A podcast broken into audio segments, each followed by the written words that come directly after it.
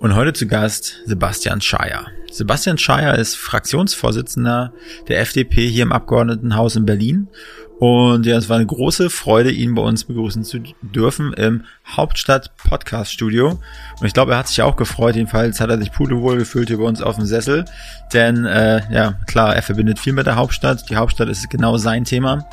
Und äh, ja, wir haben unter anderem äh, mit ihm über den BER gesprochen, über äh, den Flughafen Tegel, aktuelle Lage, Corona, was die FDP versucht, äh, ähm, zum Beispiel jetzt für Maßnahmen in Zeiten von Corona einfach anzuschieben, damit zum Beispiel auch Restaurantinhaber ähm, bei den Regelungen, die denen ähm, auferliegen momentan, dass die einfach trotzdem noch ihr Business, ihr Geschäft durchziehen können.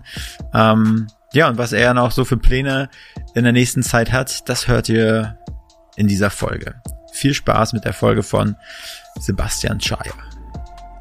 Und wenn ihr schon dabei seid, dann folgt uns doch einfach auf allen Kanälen. Abonniert unseren Podcast auf Spotify, auf Apple Podcast, checkt uns auf Instagram aus, auf Facebook, auf Twitter, auf YouTube und nichts vergessen, erzählt allen, allen Leuten, dass es Hauptstadt Podcast gibt und dass Hauptstadt Podcast der einzig wahre Podcast ist. Mit Frank und Wolfgang. Start Werbung. Die heutige Folge wird unterstützt von der Dougal Handwerk Service GmbH aus Berlin. Ja, was macht die Dougal Handwerk Service GmbH? Die haben sich spezialisiert auf die Sanierung von Wohnungen, Gewerberäumen und Eigenheimen, Ausbau von Dachgeschossen, Sanierung von Treppenhäusern. Ich könnte, glaube ich, bis morgen früh noch so weitermachen, denn die Jungs haben es echt drauf. Also an alle Hörer da draußen, wenn ihr irgendwie eure Träume verwirklichen wollt im Bereich irgendwie vom Dachgeschossaufbau oder wenn ihr euch irgendwas sanieren lassen wollt, außer das Gesicht, dann seid ihr bei der Dougal Handwerkservice GmbH gut aufgehoben. Ende Werbung. Willkommen bei Hauptstadt Podcast, dem einzig wahren Podcast aus der Hauptstadt.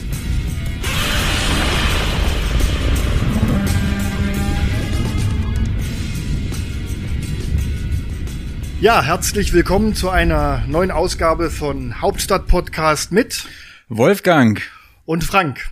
Ja, lieber Wolfgang, heute haben wir einen Gast, einen Gast, der ähm, eigentlich mein mein stiller Held, mein meine letzte Hoffnung war, als es um den Berliner Flughafen Tegel ging. Ich dachte, das war ich.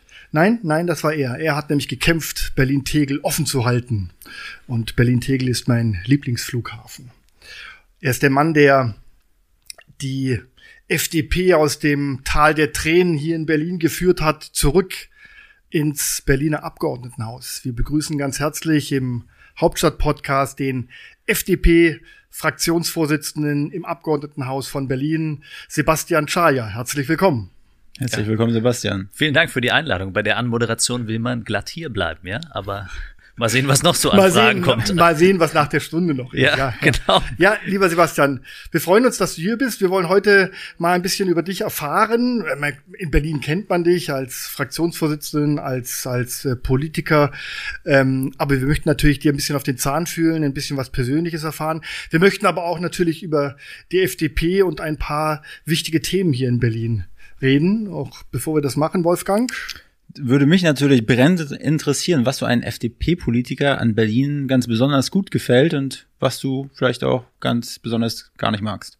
Es ist die Stadt der Freiheit. Ähm, und hier muss man den Drang der Freiheit nicht begründen, sondern gerade in diesen Zeiten, wo wir ähm, ja auch mit äh, der Corona-Pandemie zu kämpfen haben, muss man eher äh, umgekehrt die Begründung bringen, wieso man Freiheit einschränkt. Und ähm, Berlin ist eine absolute lebenswerte Stadt. Ich bin hier aufgewachsen, ähm, habe meine Bildungslaufbahn hier gemacht, habe die Stadt eigentlich nie verlassen. Ähm, und ich, ich liebe diese Stadt. Ähm, wirklich mit all dem, was dazugehört. Sie ist so wechselhaft. Ähm, mhm. Von Friedrichshain-Kreuzberg über Charlottenburg-Wilmersdorf. Du setzt dich ins Auto ähm, und hast in wenigen Minuten eine völlig andere Umgebung. Ähm, und es ist immer besonders. Also ich bin so gerne hier. Ähm, wenn man mich fragen würde, äh, wo willst du hinziehen, würde ich immer sagen, ich will in Berlin bleiben. Ähm, weiß gar nicht, ob mich jemand hier wegkriegen würde. Aber das, stra das strahlst du auch aus, diese Begeisterung von Berlin. Ja. Also hab selten jemand erlebt, der das so praktisch verkörpert. Also, also ich meine, die Augen strahlen. Ich weiß nicht, ob es am Licht liegt oder ob es wirklich ist. Ja, also ich vielleicht, also ich habe bin in Marzahn-Hellersdorf aufgewachsen. Ich lebe jetzt ähm, in, in Steglitz-Zehlendorf. Ich habe äh, den Osten erlebt ähm, bis äh, zum, zum Mauerfall, bin 1983 geboren ähm, und habe natürlich in dieser Stadt von Grundschule über Realschule, über Ausbildung als Elektroinstallateur äh, hin zum Abitur über den zweiten Bildungsweg in den unterschiedlichsten Bezirken auch meine Bildungsbiografie ähm, erlebt. Und ähm, wenn in dieser Stadt was geht, ähm, dann sich selbst auch zu verwirklichen und ähm, etwas zu machen. Äh, und das will ich jetzt irgendwie auch ähm, wieder zurückgeben ähm, und dafür sorgen, dass noch viel mehr diese Chance haben, hm. äh, in unserer Stadt einfach auch groß zu werden und aus sich was zu machen. Wann hast du deinem, äh, deinem, deinem Mutter Kiez quasi den Rücken gekehrt? Wann bist du äh, nach Steglitz-Zehlendorf ausgewandert? Ausgewandert, ja. Kann man ja fast so sagen. Ne? Ich habe auch einen Kumpel, der wohnt auch in Marzahn und der ist, ich bleibe in Marzahn, da werde ich sterben. Also ich könnte jetzt auch sagen, ich bin aus dem Dahlem des Ostens, nämlich aus Malsdorf, äh, ins mhm. Dahlem des Westens gegangen, also nach Steglitz-Zehlendorf. Aber in der Tat, ich bin äh, mit bis zu meinem 30. Lebensjahr habe ich in Marzahn-Hellersdorf gewohnt ähm, und bin dann, äh, nachdem meine Frau sich für Berlin entschieden hatte mhm. und ich auch durch meinen Job viel Berufspendler war, ähm, wo Hauptbahnhof, wo Flughafen Tegel ähm, wichtig war, ähm, natürlich ein bisschen näher rangezogen. Mhm. Ähm, und da war man eben einfach schneller war. Aber ich wollte es grün haben. Ähm, mhm. Und du kannst ja in dieser Stadt in also wenn es genug Wohnraum gäbe, äh, könntest du in jeder Stadt, in jeder Zeit zu deiner Lebenssituation auch entscheiden, ob du umziehst und wo du hinziehst. Ähm, Im Augenblick ist das nicht möglich, weil wir zu wenig Wohnraum haben und dergleichen. Ist auch mal eine Frage, ähm, wie verändert man sich? Ne? Braucht man eine kleinere Wohnung? Hat man Familienplanung, größere Wohnung? Ähm, was heißt das auch für die Mietzahlung? Da müssen wir auch einiges in dieser Stadt machen. Aber diese Flexibilität, die bietet ja Berlin. Ähm, wenn wir die richtigen äh, politischen Weichen dafür stellen. Und dafür bist du unter anderem da. Boah, also ähm, das ist, was ich meine, wenn man in so ja. in, in, also in, in dieser Stadt groß geworden ist und dann auch ja. noch die Chance hat, ein Mandat zu bekommen auf Zeit vom Wähler, ist mhm. ja alles immer nur auf Zeit, mhm. ähm, und man darf da mitarbeiten daran, ähm, dann ist es was, was, was ganz Wunderbares, weil du gehst nicht einfach so ins Parlament. Das ähm, ist schon etwas, wo dir Verantwortung übertragen wurde. Ähm, und das, also ich verinnerliche das jeden Tag für mich, ähm, dass du immer wieder da nur rum kämpfen musst, dass du das weitermachen darfst. Aber ich mache es gerne für diese Stadt. Ähm, mhm. und ich glaube, dass Berlin einfach so viele Potenziale hat, die im Augenblick echt schlecht gehoben werden durch eine Regierung. Ähm, und wir an der einen oder anderen Stelle echt besser sein könnten.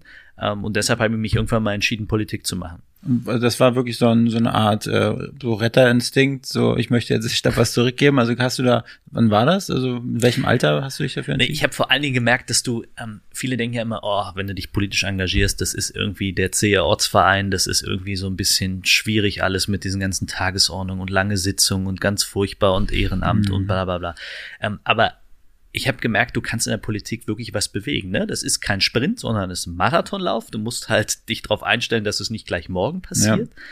Ja. Ähm, aber ich war in einer Jugendorganisation und wir haben es geschafft, irgendwie dafür zu sorgen, dass die U-Bahn-Linie von fünf bis fünf fährt.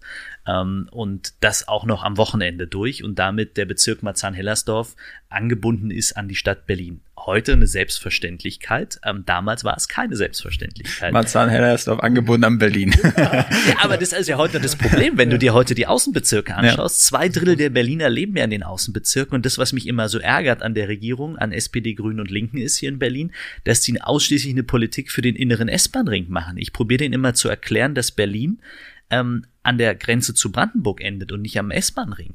Ähm, und das heißt natürlich, dass du einen ordentlichen, guten, ausgebauten öffentlichen Nahverkehr brauchst, ähm, weil kann ja nicht sein, dass du im Treptow-Köpenick um 22 Uhr nicht mehr die Wahl hast, welches Verkehrsmittel du äh, wählst, eigentlich gar kaum noch eins findest, während du im S-Bahn-Ring irgendwie das komplette Angebot hast, ja. bis hin zum Rufbus.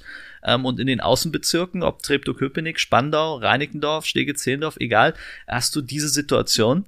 Ähm, wo wir uns auch dafür einsetzen, dass zum Beispiel da mehr Carsharing angeboten wird, spreche mit all diesen Unternehmen und sage, geht den mutigen Schritt, auch wenn es wirtschaftlich erstmal eine Herausforderung ist, aber wir müssen ganz Berlin denken. Das ist, das ist, da habe ich eine Frage und zwar habe ich mich selber mal gewundert, wenn ich jetzt irgendwie Drive Now oder sowas genutzt habe, warum das in Marzahn nicht äh, verfügbar ist. Ich habe mir das immer so gesagt, ja, vielleicht werden die Autos da eher geklaut oder so, aber warum ist denn das so? Nee, gar nicht, weil ähm, der Großteil, ähm, also das, was. Aber die Nachfrage, oder was? Genau, es ist die Frage. Die. Frage ist, wie lange bleibt so ein Auto ungenutzt Mhm. stehen? Ähm, und überall haben Wahrscheinlichkeit ist in Hellersdorf-Marzahn. Genau. Aber ich sag mal, ähm, wenn man wenn man jetzt überlegt, dass wir ähm, in der Tresco-Allee ähm, in, in Karlshorst ja mit, mit der Hochschule und so weiter ja und ja ähm, auch Ansiedlungen haben, die eine Nachfrage generieren, Mhm. ähm, dann kann man schon mal weitergehen. Ne? Ähm, oder in Steglitz-Zehlendorf ähm, die, äh, die Universität, die freie Universität haben, dann kann man da auch weitergehen mit solchen Angeboten. Und ähm, wenn ich es nicht eine Zeit lang durchhalte, dann kann ich wahrscheinlich auch nicht die Nachfrage in der Größenordnung steigern. Ähm, ich muss ja so ein, so ein, so ein Angebot erstmal Mhm. eine gewisse Zeit am Markt halten. Das ist natürlich eine unternehmerische Entscheidung, das verstehe ich vollkommen. Ja. Ähm, deshalb ist ähm, mein Ersuchen auch immer nur der Appell an die jeweiligen Unternehmen, lieber einen Monat mehr mal zu verproben. Mhm. Ähm, und wir haben ja jetzt gerade in der, in der Corona-Zeit, sehen das ja jetzt gerade, wir haben so viele Kfz-Zulassungen wie noch nie in der Geschichte der Stadt. 1,2 Millionen Fahrzeuge in Berlin angemeldet, Autos. Ähm, und was ich höre von den Anbietern ist, dass sie eine extrem hohe Nachfrage haben, auch eine Steigerung, weil natürlich viele auf das Auto umsteigen und sagen, ich fahre lieber mit dem Pkw, fühle mich da einfach sicherer.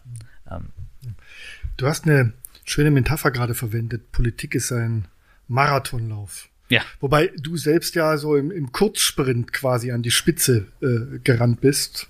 Wenn ich mir so dein Alter anschaue und jetzt äh, schon Fraktionsvorsitzender, du hast viele Themen hier in Berlin angestoßen, hast dafür auch oft ziemliche äh, Kritik einstecken müssen, Ja. weil, weil du natürlich auch sehr kontroverse Themen aufgegriffen hast. Und die wollen wir natürlich jetzt mal ein bisschen, bisschen herausarbeiten. Fangen wir mal mit unserem Thema Flughafen an. Ist, äh, mit welchem?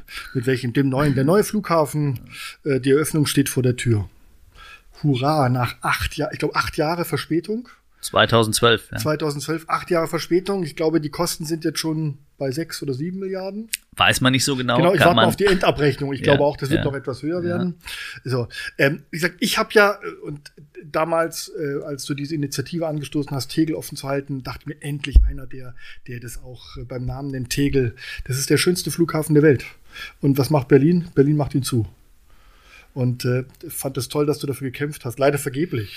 Ähm, Es ist echt ein bitterer Tag. Ähm, ist ja nicht für mich nur ein bitterer Tag, sondern ist ja ein bitterer Tag vor allen Dingen für alle, die dafür gekämpft haben. Ähm, es war ja eine große Bürgerbewegung. Ich meine, da haben über eine Million Menschen Ja zu einem Flughafen gesagt. Ähm, also die Landesregierung hat 800.000 Stimmen in etwa gekriegt bei der Wahl. Mhm. Der Flughafen hat äh, über eine Million Stimmen gekriegt. Ähm, und diese Landesregierung entscheidet jetzt, dass dieser Flughafen geschlossen wird.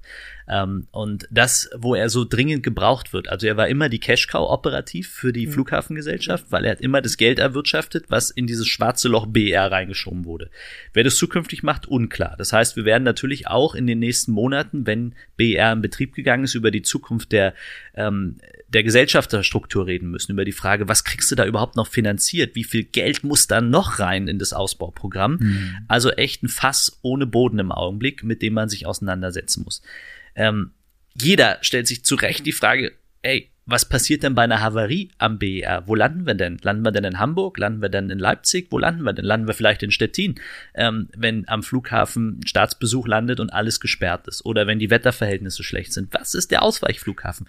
Also eine, eine völlig auch ökonomische irre Entscheidung, die dieser Senat getroffen hat, auch für den Wirtschaftsstandort Berlin, diesen Flughafen zu schließen.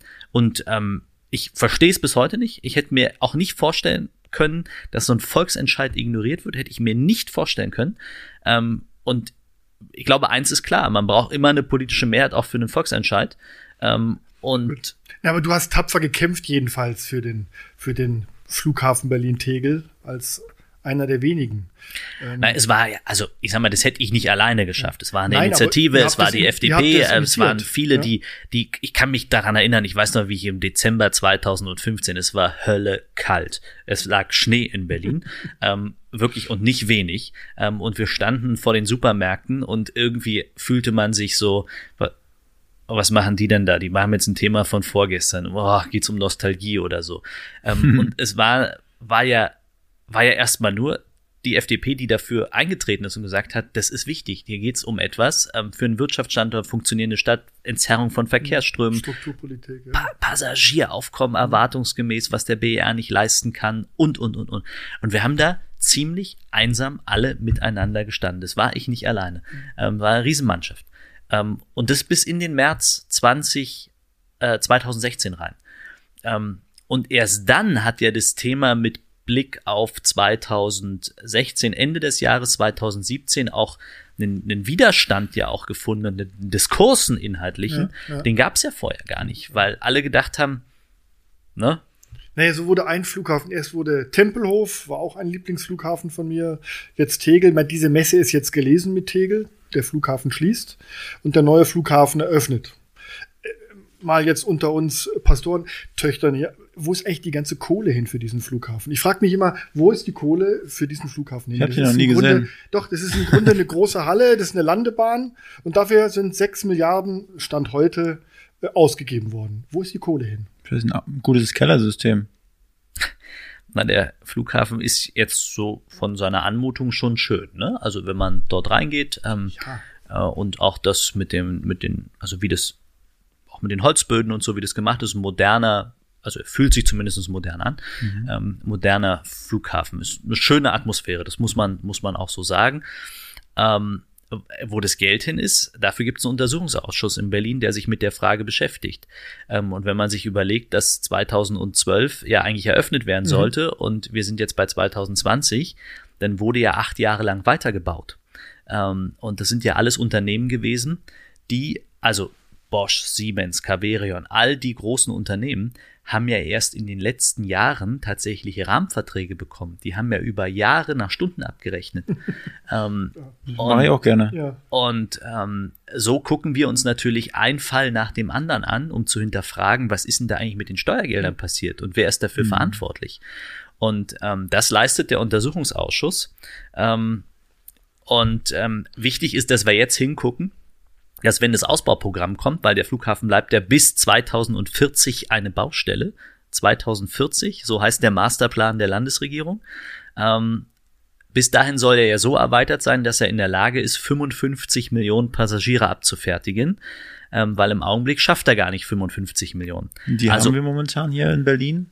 Unter Normalbedingungen, Vor Corona, ähm, ja. vor Corona waren wir bei 38, 37, äh, Tendenz zu 38 und die Prognosen für jedes weitere Jahr hochgerechnet waren ähm, schon so, äh, dass wir über die 40 äh, locker gekommen wären. Und äh, das ist natürlich jetzt durch Corona eine ganz andere Situation. Ja. Ähm, dadurch gelingt es dem Flughafenchef auch, den BER möglicherweise chaosfrei in Betrieb zu nehmen. Wie ist, also, mach du. Aber der Flughafen, also ich war ja erstaunt, wie gelassen die Berliner das hingenommen haben, was den Flughafen angeht. Ja, im Grunde muss man sich mal fragen, das Geld, was da reingepumpt Ja. wurde, ähm, teilweise ähm, schlecht organisiert oder nicht hinterfragt. Die, die bauausführenden Unternehmen können dafür nichts. Ne? Die arbeiten nach den Vorgaben, die ihnen das Land macht. Ähm, was hätte man für eine Schulenlandschaft davon bauen können? Wel wie viele Schulen hätten wir mit digitalen Endgeräten ausstatten können? Ähm, wie viele Kitas hätten wir sanieren und bauen können? All diese Gelder ähm, sind ja genau an der Stelle nicht in Schulen, Kitas, digitale Ausstattung geflossen, sondern in den BR. Und damit beschäftigt sich der Untersuchungsausschuss, weil das Fragen aufwirft. Seit vielen Jahren.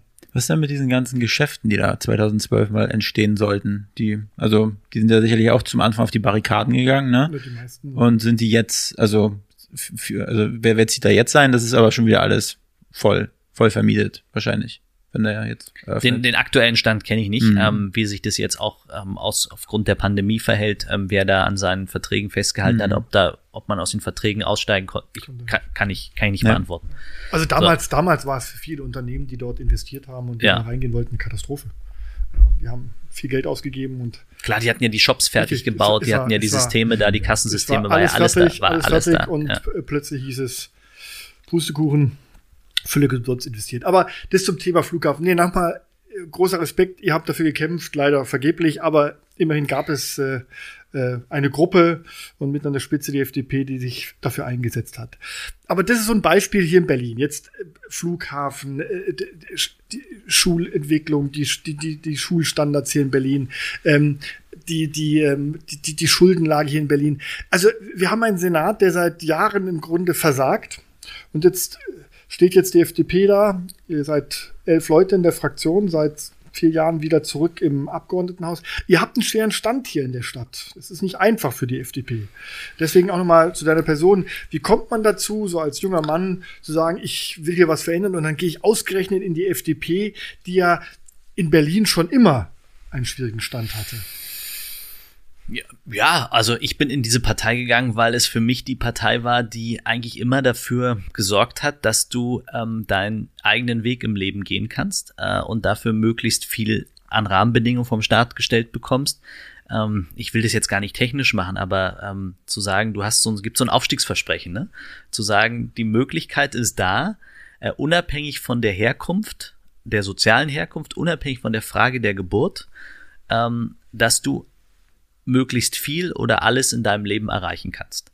Ähm, und so wie es bei mir war, ne, ich habe ähm, mein, meine Ausbildung, habe mein Abi, hab kein Abitur gemacht, sondern ich habe einen Realschulabschluss gemacht und dann eine Ausbildung und habe in der Ausbildung gemerkt, ja, irgendwas fehlt mir noch und habe mich dann erst entschieden, das Abitur zu machen. Ähm, und ich meine, das ist doch wichtig, dass du, ähm, wenn du für dich eine Erkenntnis hast und sagst, jetzt willst du aber noch mal eine Bildungsspur weitermachen, mhm. dass du es machen kannst, ähm, dass du aber auch in dieser Stadt ähm, ein Startup gründen kannst und dafür Rahmenbedingungen triffst, ähm, weil du bereit bist, Verantwortung zu übernehmen, im Zweifel auch mal zu scheitern oder äh, ins Risiko zu gehen, weil du bereit bist, Verantwortung zu übernehmen, Mitarbeiter anzustellen ähm, und für die die Verantwortung mit übernimmst. Genauso wie du als Vermieter in dieser Stadt, selbst wenn du nur zwei kleine Wohnungen hast, ähm, ins Risiko gehst und jemand oder mehreren Leuten eine Unterkunft, eine, äh, eine, eine Mietwohnung zur Verfügung stellst. Mhm. Ähm, und das war die FDP für mich. Es ist sie heute auch immer noch. Ähm, deswegen habe ich es nie bereut. Im Gegenteil, ich würde jederzeit wieder eintreten. Ich glaube, nur zweimal kann man nicht eintreten in diese Partei. Ähm, ich würde es immer wieder tun. Das ist nicht leicht ähm, weil das ist, glaube ich, der schwerste Politikansatz, den man haben kann, nämlich auf Eigenverantwortung und auf das Individuum zu setzen, mhm. in Zeiten, wo ganz viele möchten, dass der Staat eigentlich alles regelt. Mhm. Ähm, und dazu den Gegenentwurf zu machen, ähm, ja, das ist eine, ist eine Herausforderung, aber ähm, ja, der stelle ich mich gerne, ähm, weil ich davon zutiefst überzeugt bin. Und es gibt so viele, ähm, die eigentlich, eigentlich genau so einen Lebensweg haben, ähm, und dafür eigentlich ähm, die perfekten Rahmenbedingungen vom Staat bekommen haben. Aber man braucht schon besondere Eigenschaften als FDP-Politiker. Ich sage immer, ein FDP-Politiker, der muss belastbar sein, der muss leidensfähig sein. Das gehört alles dazu. ja, aber ich meine, klar, das, das musst du, glaube ich, in ja. jeder, in jeder Partei, in jeder Fraktion. Ähm, du bist in heutigen Zeiten von Social Media und der Mediendichte, die wir haben, rund um die Uhr, mediales Freiwild. Ähm, kann es immer auf der ja. Lichtung abgeschossen werden. Ähm, ja, aber da bist du ja auch echt wirklich viel unterwegs. So, ne? Da machst du ordentlich Ballett. Und, einer der wenigen. Und, ja. und ja, aber dass du da halt auch mal daneben greifst, ne? Mhm. Äh, und das ist das, was ich mit mit Haltung meine, ne? Ich meine, ich kann mich noch erinnern, als meine Tochter laufen gelernt hat, ähm, wenn sie hingefallen ist, habe ich nicht gesagt, oh, jetzt bist du aber gestolpert, ne? Sondern ich habe gesagt, Mensch, super, steh wieder auf, mach weiter. Mhm. Äh, und das mit Haltung zu sagen, ja. Wie ähm, Rambo die Wunde einmal ausbrennen. so, ähm, ähm, äh, das, das heißt natürlich auch, dass du in das Risiko gehst. Natürlich habe ich mir auch schon eine blaue Nase geholt und äh, habe auch schon für, für Äußerungen oder einen Tweet, den ich gemacht habe, einen, einen einen Shitstorm geerntet. Das, hast du da so ein Paradebeispiel? Das ähm, gehört. Den wir mal wieder aufwärmen können. Guter Versuch. Ähm, das gehört natürlich alles mit dazu. Ja. Nee, das wollen wir jetzt gar nicht vertiefen, wo, man, wo man daneben gelangt. Das, das ist ja das Schlimme, das passiert ja jedem. Natürlich bei, bei euch Politikern wird es dann wirklich auf die Goldwaage gelegt. Und man kann ja auch, ist ja auch so, man kann ja auch vieles böswillig falsch verstehen. Das gehört ja auch dazu. Ja, aber weißt du was, ja? ich, ich möchte einfach nicht, dass, dass Politik den Menschen verändert und das passiert Richtig, so ja. häufig. Und wenn du dann anfängst, irgendwann ja, das ähm, glattgebügelte nur noch, äh, nur noch das zu sagen, was dir deine Pressestelle aufschreibt genau, oder, oder was, was gestanzt ist, genau. ähm, dann muss ich den Job nicht mehr machen. Richtig, so, ähm, dass dann eben auch mal ein Satz nicht so gerade geht oder du auch mal irgendwie daneben liegst, ähm, okay. Ähm, aber von den anderen kann ich mir so viele im Parlament anschauen, ähm, die Politik zu ihrem Karriereweg gemacht haben, mhm. wo ich mich manchmal frage, wann haben die eigentlich einmal in ihrem Leben ähm, dafür arbeiten müssen, dass sie am Monatsende Geld auf dem Konto haben. Ähm, mhm. Und Ist es denn dein, dein Fulltime-Job hier oder wie, wie ist das so halt? Ja, im Augenblick ist das mhm. mein Fulltime-Job, ähm, aber ich habe davor wie gesagt, ich habe eine Ausbildung als Elektroinstallateur gemacht, habe dann mhm. in einer Ingenieur- und Architektengesellschaft ähm, bin ich quer eingestiegen, habe mich um, um das ganze Thema Bauen äh, gekümmert, automatisch für die, habe äh, viel im Bau- und Immobilienbereich mhm. gemacht, ähm, wirklich unterschiedlichste Dinge, von Betoninstandsetzungsthemen über Parkhaussanierung, über ähm, ja auch Infrastrukturvorhaben bis hin äh, zu, zu Wohnquartieren. Mhm. Aber das probiere ich halt als Expertise auch mit einzubringen, weil es ist ja nichts schlimmer, als dass du eine äh, Senatorin hast, wie Frau Lomschert, ist jetzt nicht mehr im Amt, aber ähm, die eigentlich für sich sagt, ich bin heute Senatorin geworden, das Erste, was ich mache, ist, ich streiche an meinem Türschild am Büro das Thema Bauen raus. Hat so rausgestrichen, sagt, bin ich für zuständig? Ich bin Stadtentwicklungssenatorin. Bauen müssen andere. Zitat. Ja. Ähm, wenn du dann einfach mal deine Expertise mit einbringst und sagst, wieso können wir denn hier nicht günstiger bauen? Wieso haben wir denn hier das Problem, wenn ich mir mal das Vergabegesetz des Landes Berlin anschaue? Das kann ich ja alles nur einbringen, weil ich es mal gemacht habe, jeden Tag ähm, und auch die andere Sicht kenne. Und das fehlt mhm. Politik viel zu oft, weil du bist halt nur in diesem Parlament, in den Ausschüssen und lebst von Vorlagen äh, und nicht von der Wirklichkeit. Und das ist so etwas, das ist anstrengend. Ähm, mein Büro springt im Dreieck, weil ich oft immer sage, ich will dahin, will mir das angucken, will das sehen, die Vorlage lese ich danach. Ähm, also ich will das einfach mit all meinen Sinnen wahrnehmen und dann für mich eine Entscheidung treffen. Mhm. Ähm, auch der Nachteil für Frau und Kind zu Hause, weil du bist mehr unterwegs, aber ich finde, das ist ähm, ich finde das eine gute Eigenschaft. Also ähm, auch jemand, der sich mal. Ich weiß nicht, wie lange das geht, ob man das in jeder Position machen kann, aber im Augenblick kann ich es noch so machen. Das mhm. ist ein ordentliches Pensum, aber ähm, ja, und ist, wir starten ja jetzt quasi ins Wahljahr 2021. Äh, nicht nur Bundestagswahl, sondern äh, auch die Wahl zum Berliner Abgeordnetenhaus steht yes, vor der Tür. Ja, genau. Also auf gut Deutsch, die FDP muss wieder kämpfen, wie alle anderen. Es geht wieder um neue Mehrheiten. Ja. es geht vor allen Dingen um Regierungswechsel. Genau, es geht um Regierungswechsel. Es geht darum, diesmal tritt kein regierender Bürgermeister an, quasi im Amt. Ja. Sondern, Mit welcher Bilanz sollte der auch antreten? Ja, ja, das, das lassen wir mal lieber sein. Also, das ist so ein Thema, das ist ein also. Thema, für, Thema für sich. Aber, aber es geht jetzt ins Wahljahr und die FDP hat ja muss man ja auch offen drüber sprechen können. Äh, die FDP hat ja zurzeit nicht gerade den besten Lauf bundesweit. Also äh, viele arbeiten sich gerade an eurem Bundesvorsitzenden Christian Lindner so richtig ab. Ja, der wird einen Satz nicht los, äh, den er vor dreieinhalb Jahren oder vor drei Jahren gesagt hat, äh, lieber ähm, falsch regieren, nee, lieber gar nicht regieren oder als in die falsche Koalition gehen. Äh, ich weiß lieber nicht, nicht regieren als lieber falsch nicht regieren. regieren. Ja, lieber nicht regieren als falsch regieren. Er hat ja damals abgelehnt, in die große Koalition zu gehen oder in eine Koalition zu wechseln. Ähm, aber das holt euch jetzt so ein bisschen ein. Die FDP steht zurzeit jetzt auch Zurzeit ist die Stunde der Regierenden, der Handelnden natürlich in Corona-Zeiten. Äh, Im Augenblick hat man ja eher das Gefühl, es ist die Stunde der Gerichte. Ja, ähm, ja so kann weil auch nehmen, ja, ja, alles durch die Gerichte, also vieles durch die Gerichte wieder korrigiert wird, was ja. äh, die Regierung in Form von Rechtsverordnung ohne die Parlamente ja, einzubinden täglich, auf den Weg bringt. Was ähm, wirklich äh, schwerer Schlag für unsere Demokratie ist. Ähm, und wo ich glaube, dass wenn man die Akzeptanz für Maßnahmen steigern will, ähm, dann muss man dahin kommen, dass man höhere Rechtssicherheit hat, ähm, bessere Nachvollziehbarkeit von Maßnahmen. Die müssen immer verhältnismäßig sein, aber sie müssen auch immer nachvollziehbar sein. Ähm, und wenn dann schon Gerichte sagen, die sind nicht nachvollziehbar, deshalb kassieren wir sie wieder, ähm, dann fragt sich der eine oder andere mehr, wieso soll ich mich eigentlich daran halten, ähm, wenn hier jede Woche irgendwelche neuen Rechtsverordnungen erlassen werden. Du kommst schon gar nicht mehr hinterher mit der Frage, wo musst du denn jetzt Maske tragen, wo sollst du Maske tragen ähm, und wie sollst du dich mit wem verhalten und äh, darfst dich mit wem treffen. Ähm, also in, insoweit. Das, aber das sind ja alles, sag mal, diese, diese Corona-Geschichte ist so ein separates Beispiel, wie es nicht laufen sollte. Und ich habe so das Gefühl, die Bürger. Aber ich will gerne auf die Hypothek eingehen. Christian Lindner. Christian Lindner, ja. Nämlich nicht ihn, sondern die Entscheidung, ja. ähm, nicht. damals nicht zu regieren, als falsch zu regieren. Das, was man immer heute vergisst, ist, da denkt man immer, Mensch, das sind ja die handelnden Akteure, das passt doch irgendwie gerade alles, wenn man sich so die politische Landschaft anschaut. Naja, aber da, das war der Wunsch der Öffentlichkeit, der Medien. Damals, damals saß auch ein Jürgen Trittin ja, mit am Tisch für die Grünen und kein Robert Habeck. So, ja. ähm, damals waren CDU und CSU nicht so versöhnt, äh, wie Söder und Merkel es gerade mit den schönen harmonischen Bildern da äh, in Bayern waren unter den blauen Schäfchenwolken. Da waren CDU und CSU getrennte ähm, ja, Schwesterparteien, die mhm. aber wirklich wenn sie eins hatten, ähm, eine getrennte Meinung äh, und keine gemeinsame Meinung. Das heißt, man saß hier ja auch mit einer weiteren politischen Kraft am Verhandlungstisch. Waren also vier Verhandlungs, ähm, vier Verhandlungsteilnehmer, CSU, CDU, Grüne und FDP. Ähm, und das war natürlich schon, schon extrem schwer.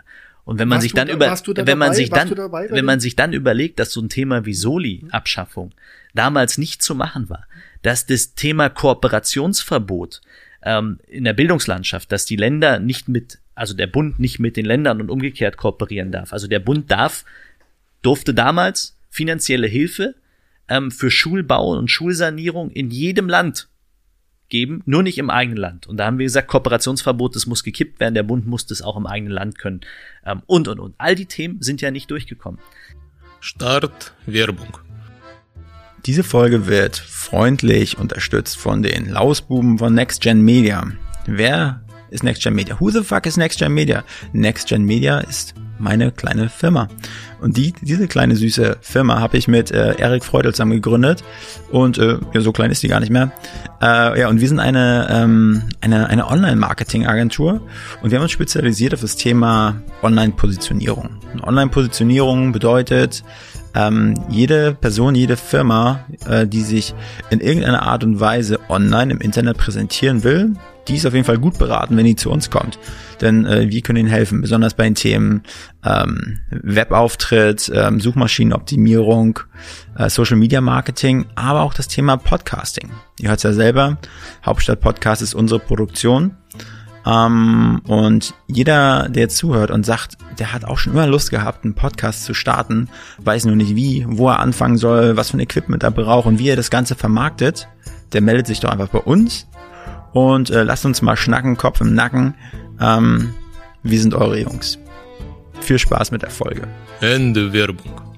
Ähm, Ich kann, So. das, ich kann das nachvollziehen. Ich kann das auch, ich kann das verstehen, die Entscheidung. Ich Ähm, persönlich kann. Wer ein bisschen ich glaube, Christian, Christian sagt dir heute auch Ja. aus, aus, aus Rücksicht, sagt er auch mal, hätte ich anders kommunizieren müssen. Ne? Hätte ich äh, klarer sagen müssen, das waren die fünf Punkte, aus den äh, Gründen haben wir jetzt im Übrigen nach sehr langen Sondierungen, die man ja lange Wochen geführt hat, ähm, das waren ja schon fast Koalitionsverhandlungen, ähm, aber man hat sich ja bewusst die Zeit genommen, weil wir das Projekt wollten. Ähm, und trotzdem hat es nicht funktioniert. Und die Kommunikation, und das sagt er selber in der Nachschau heute, ähm, die war äh, schlecht. So. Gut. Aber, Aber es bleibt eine Hypothek, klar, richtig, und muss genau man das umgehen. fällt einem natürlich dann immer auf die Füße. Aber es ist keine Berliner Hypothek. Nee, Wir wollen richtig, genau. Regierungsverantwortung in Berlin übernehmen im Jahr 2021 in dieser Stadt, ähm, weil ähm, die jede Regierungskoalition ähm, ist besser als äh, die, die wir jetzt haben, wenn es darum geht, in dieser Stadt mehr auch äh, zu gestalten, mehr auf diese Stadt auch zu bauen, ähm, im Sinne von Investitionsklima, im Sinne von Ansiedlungsklima, ähm, all die Fragen, die sich stellen für das nächste, das Berlin mit vier Millionen Einwohnern, das sind ja große Herausforderungen infrastrukturell. Ähm, wir lehnen das ab, mit Linken und AfD zu machen. Ähm, aber die gute Nachricht ist eben auch, mit einer ähm, starken FDP ähm, bestehen die Möglichkeiten tatsächlich zu zu einem Regierungswechsel. Na klar, mit einer, es wird auf ein Dreierbündnis Ja. hinauslaufen. Und en, dann bleibt am Ende die Wahl, ähm, wie sieht das aus? Ist das Jamaika? Ist das eine Ampel? Ist das eine Deutschlandkoalition? Ähm, also es gibt ja mehrere Optionen. Ja. Und das geht aber nur mit uns. Ähm, und deshalb werden wir natürlich dafür werben ähm, und kämpfen, ähm, dass das in dieser Stadt gelingt und man einen ganz klaren Kontrast zu Rot-Rot-Grün als eine neue Regierungskoalition in Berlin auch durch den Wähler legitimiert bekommt. Du hattest gemeint, ähm, die, also ihr, ihr rechnet damit, dass Berlin vier Millionen Einwohner hat. Wann, wann rechnet ihr damit statistisch? Ja, das ist durchaus eine Prognose äh, vor Frau Lomscher. Ähm, 2030 ist schon die Prognose, weil wir sehen ja jetzt, dass ähm, bis äh, zu dem Zeitpunkt, wo die Pandemie am 15. März uns äh, ereilt hat hier in, in Berlin, auch mit dem, mit dem Lockdown, ähm, wir ja schon geringere Bauleistung hatten, geringeren Zuzug, die großen wirtschaftlichen Ansiedlungen wie Tesla und, und BASF und alle ins Brandenburger Umland gegangen sind, was, was Fläche betrifft, nachvollziehbar ist, klar. Aber es führt eben auch dazu, dass alles, was an großen Wohnraumentstehungen entstanden ist, ausschließlich in Brandenburg entstanden ist. Ähm, und dazu ist der Zuzug ist jetzt gebremster für Berlin. Ähm, was ähm, ich nachvollziehen kann, wenn es hier keinen Wohnraum gibt, dann ziehst du eben nach Brandenburg. Aber deshalb müssen wir die 200.000 Wohnungen, so viel fehlen, Mhm. 200.000, die müssen wir dringend bauen, ähm, damit derjenige, der in dieser Stadt umziehen möchte, erstmal wieder umziehen kann. Ähm, B, dass derjenige, der eine Wohnung sucht, auch eine findet. Ähm, und dass wir die Attraktivität auch als Wirtschaftsstandort nicht verlieren. Weil jedes Unternehmen, was sich hier ansiedelt und Arbeitsplätze schafft, fragt sich natürlich auch, wie ist die Wohnraumversorgung, wie ist die Kita-Versorgung, wie ist die Schulversorgung. Und da haben wir so viel zu tun, auch was soziale Infrastruktur betrifft. Ähm, das ist ein echt herausforderndes Programm für die nächsten neun Jahre. Ich habe letztes Mal mit einem gesprochen, der meinte, oder er überlegt, ein Business zu, zu starten, so, so eine kleine Kapsel äh, Apartments, so quasi wie, wie die in, in Hongkong und so weiter haben.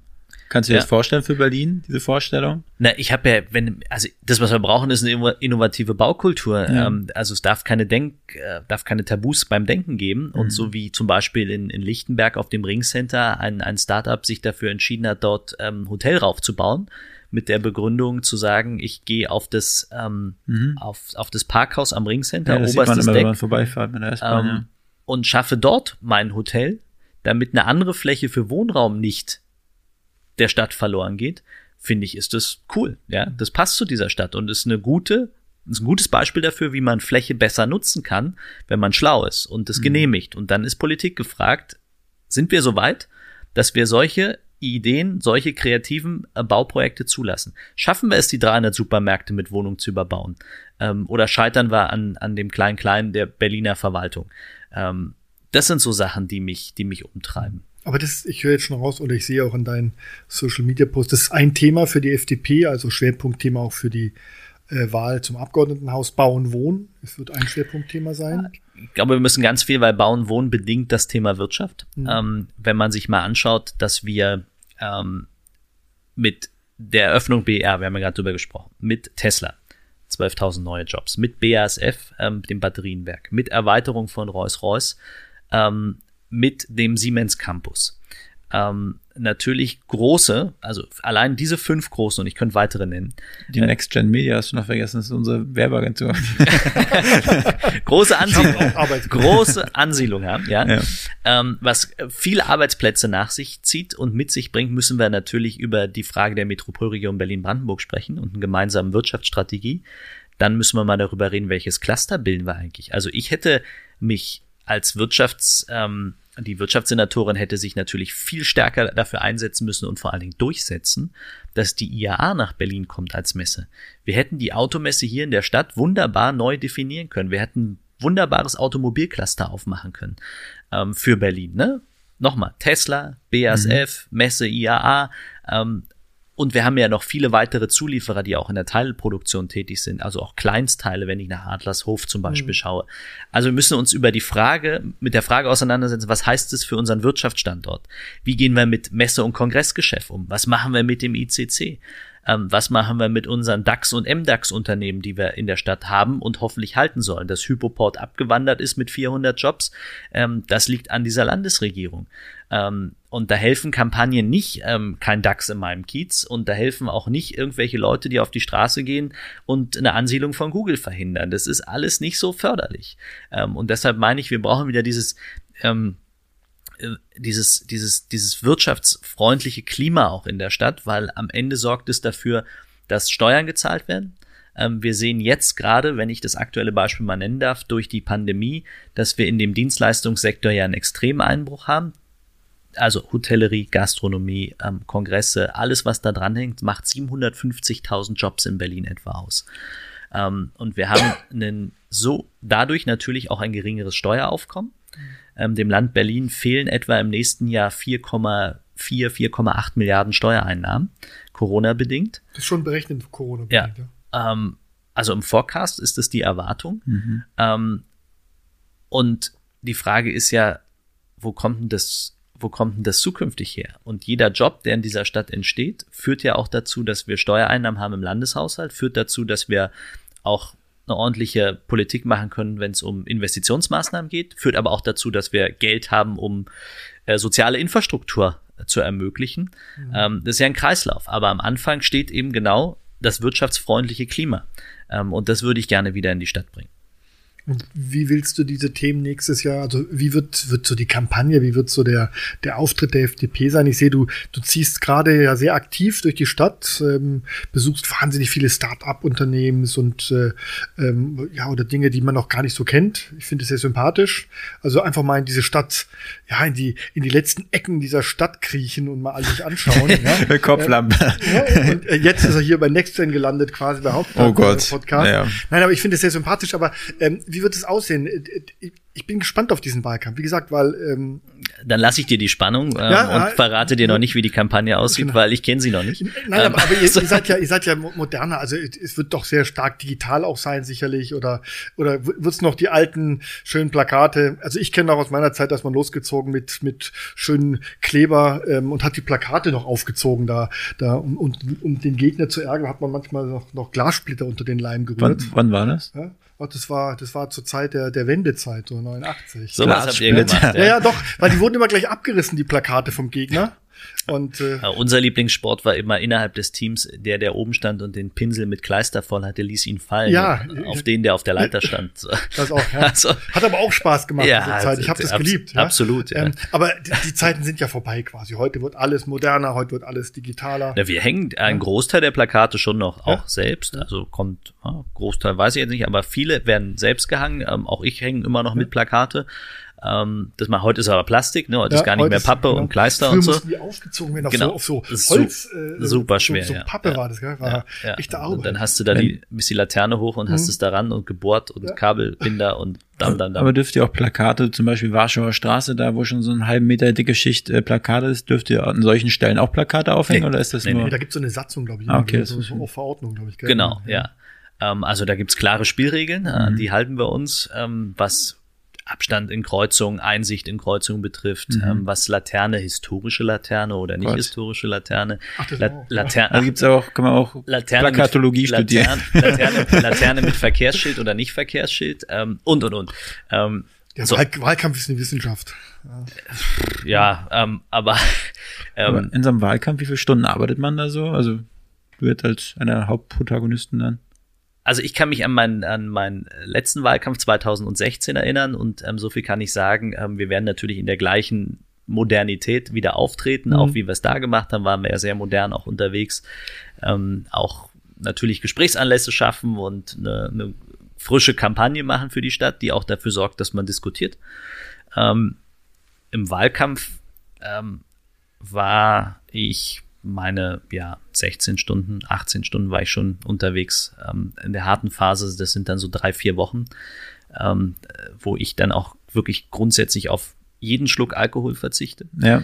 Ähm, auch probiere sehr bewusst Kaffee zu trinken, ähm, aber Bewusst Kaffee zu trinken. ja, also sagen wir mal, nicht, nicht nur zuzuschütten damit, Ja. weil du fängst dann an, so viel Kaffee zu konsumieren Ja. ähm, und so viel Cola und so viel Red Bull und so viel Energy Drinks. Also Mhm. die letzten zwei Wochen waren für mich wirklich äh, was, was was die Müdigkeit betraf und dagegen anzukämpfen war immens, weil wenn du immer nur seine vier, fünf Stunden schläfst Ja. ähm, äh, und das über drei, vier Wochen, das Ja, ist das, das, das ist anstrengend. Kannst Aber, Wolfgang, ich muss jetzt hier wieder Geschichtsstunde einpflegen. Das ist ja äh, Bing, bing, Sebastian- bing, Franks bing. Geschichtsstunde. Sebastian, Sebastian hat ja die FDP quasi in den Wahlkampf geführt. Das war ja die Zeit, wo die FDP nun, ich glaube auch auf, auf Bundesebene war da auch nie im Parlament. Ja, ihr Ja. wart äh, nicht im Bundestag vertreten. Die FDP, die FDP war nicht im Berliner Abgeordnetenhaus vertreten. Also es war wirklich ein tiefes, tiefes Tal. Ja, und äh, wenn man nicht im Abgeordnetenhaus vertreten ist, nicht im Bundestag, hat man natürlich auch weniger Öffentlichkeit, weniger ja, Interesse an der, an der, an der Politik. Und ähm, also in einer ganz schweren Phase hat er da seinen Wahlkampf praktisch auf die Beine gestellt und äh, hat es geschafft. Und das ist wirklich bewundernswert. Ihr habt ja euer Wahlergebnis verdreifacht oder fast vervierfacht quasi, ja?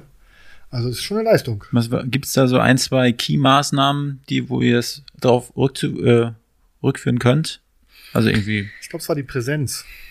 also natürlich guckst du dir das immer im Nachhinein an, guckst, was hat gut funktioniert, was hat schlecht funktioniert. Ähm, Wir sind in der Tat äh, damals 2015, als ich Generalsekretär wurde im Dezember, sind wir von 1,8, 1,7 Prozent gestartet ähm, und haben bei der Abgeordnetenhauswahl ein Jahr später im September 6,7 Prozent geholt.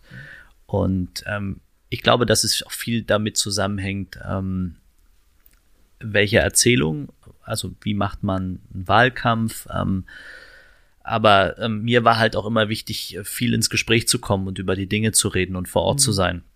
Und ähm, vielleicht lag es auch da, ich weiß es nicht. Am Ende ist es die Summe der Maßnahmen, die es ja, ausmacht. Ja, kann man ist ja ähm, schlecht messbar. Und ich habe ne? mir, hab mir halt auch gesagt, ich möchte halt auch, wenn ich das, was ich im Wahlkampf mache, davon möchte ich auch einen Teil nach dem Wahlkampf in die politische Arbeit mit übernehmen. Mhm. Also sei es Social Media, sei es die Vorortbegegnung, ähm, sei es die Gesprächsanlässe und, und, und.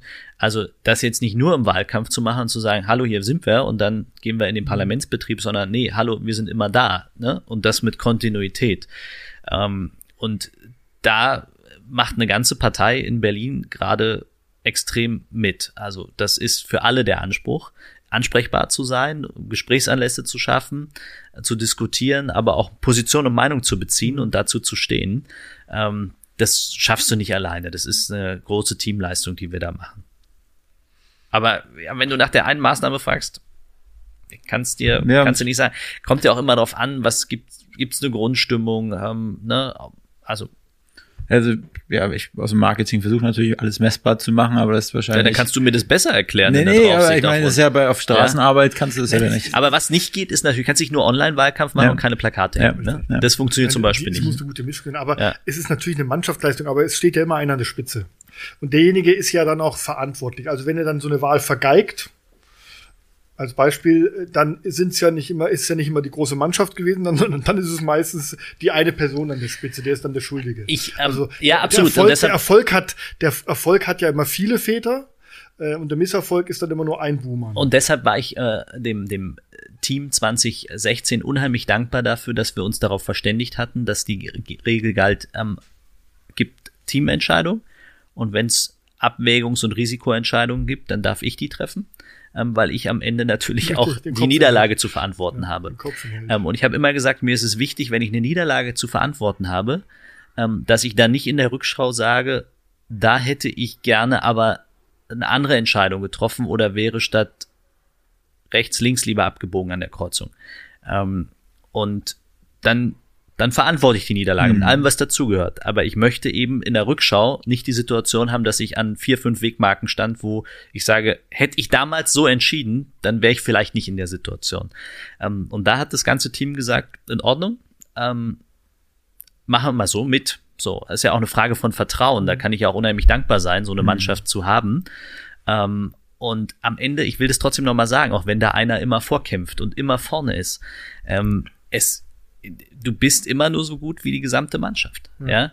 Weil du brauchst eine Terminvorbereitung, du brauchst jemand, der eine Kampagne führt, du brauchst ähm, ähm, du brauchst äh, jemand, der die ganzen Terminanfragen zusammenbindet. Ähm, das ist immer immer eine Mannschaft programmatisch, Wahlprogramm. Also jetzt arbeitet ja schon eine Programmkommission aktuell an der Frage, wie sieht das Wahlprogramm 2021 aus? Mit welchen Themen treten wir an? Gleicht es ab mit den Initiativen aus dem Parlament, mit dem Wahlprogramm von 2016, die Verabredung, die wir ja mit dem Wähler getroffen haben? Was haben wir davon umgesetzt? Wie zum Beispiel die Ersthelfer-App, die es jetzt in Berlin gibt. Katretter heißt die jetzt. Das mhm. ist eine Initiative der FDP gewesen.